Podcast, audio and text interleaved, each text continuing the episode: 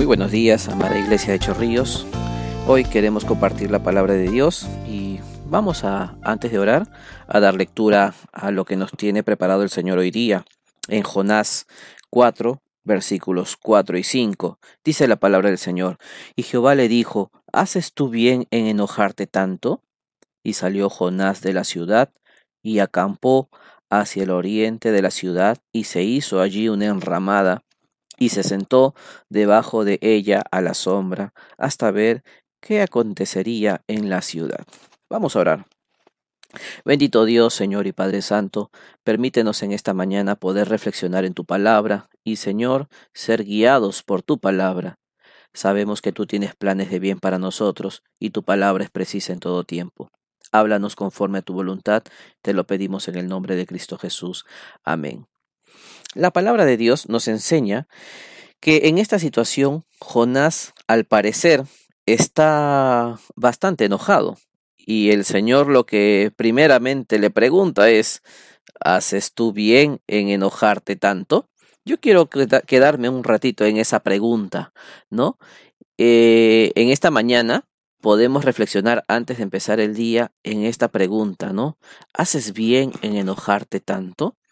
Generalmente eh, la naturaleza humana eh, tiene, un, aparte de una molestia, un paso más que se llama la ira. Y el creyente conoce bien la definición de ira, ¿cierto? Incluso la palabra nos enseña, airaos, pero no pequéis como que nos, como que nos da, nos, nos, el Señor nos da una pincelada de eh, que nos entendiera, pero pone un límite. Pero hay algo más que, hay un versículo que me agradó mucho, Proverbios 15.1. La respuesta suave aplaca la ira, pero la palabra áspera hace subir el furor. ¿Qué hacer cuando un creyente está totalmente enojado? Bueno, el Señor en este momento lo que nos está enseñando es un remedio muy eh, efectivo para el enojo y que en realidad la palabra de Dios viene directamente de Dios para Jonás. Así que Jonás tuvo al mejor, digamos, psicólogo que trabajó emocionalmente con su enojo. Y la pregunta fue frontal. Le dijo a Jonás, ¿haces bien en enojarte tanto? Querido hermano, hermana, todos nos hemos enojado en algún momento. Todos hemos pasado por ese momento de enojo y cada uno se conoce a sí mismo en qué momento pasó más allá del enojo y le dio paso a la ira.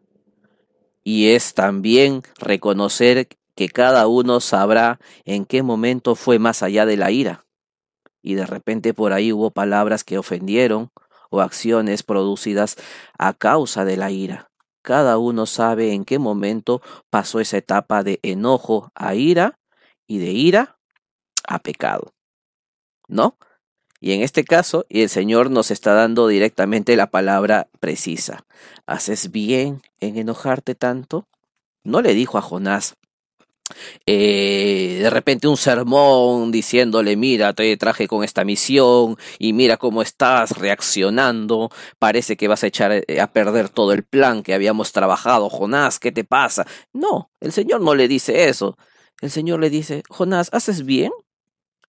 Y le dejó la pregunta para que Jonás mismo se, se respondiera, para que Jonás mismo reflexione sobre sus acciones al principio, al parecer, Jonás no entendió la pregunta, porque Jonás qué cosa hizo?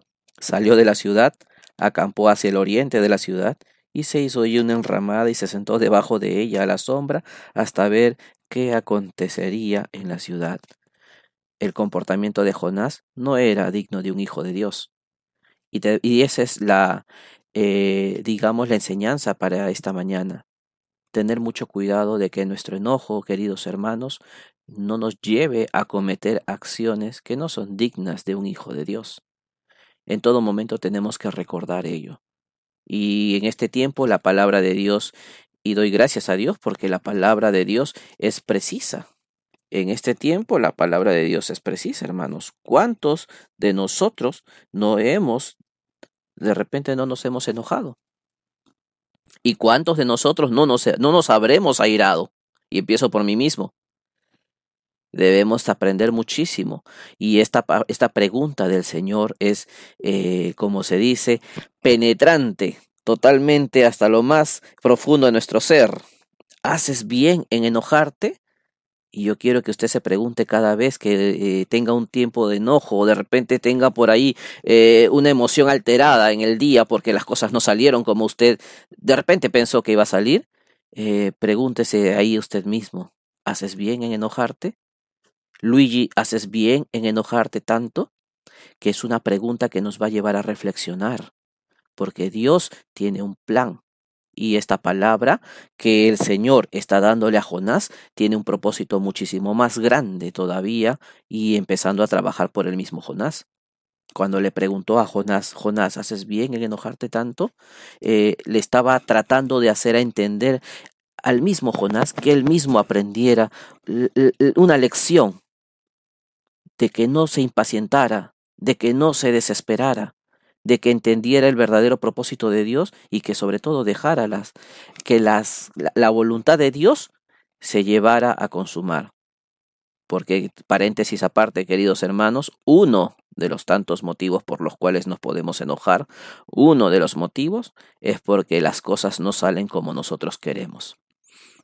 Y a veces Dios tiene que empezar a, a, a cambiar esos planes que nosotros quisiéramos que salgan. Y creo que en lugar de renegar porque Dios ha cambiado alguno de los planes, de molestarnos porque Dios ha cambiado alguno de nuestros planes, es poder decir, Señor, dejo en tus manos, porque tus pensamientos son más altos que los míos, dice la palabra del Señor.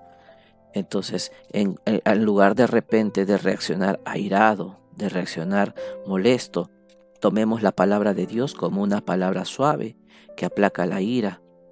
Entonces tenemos que entender que la voluntad de Dios es diferente, es perfecta y agradable, dice la palabra, que el Señor tiene planes de bien para nosotros y que podemos empezar a entender ello en un momento de, de, molestia.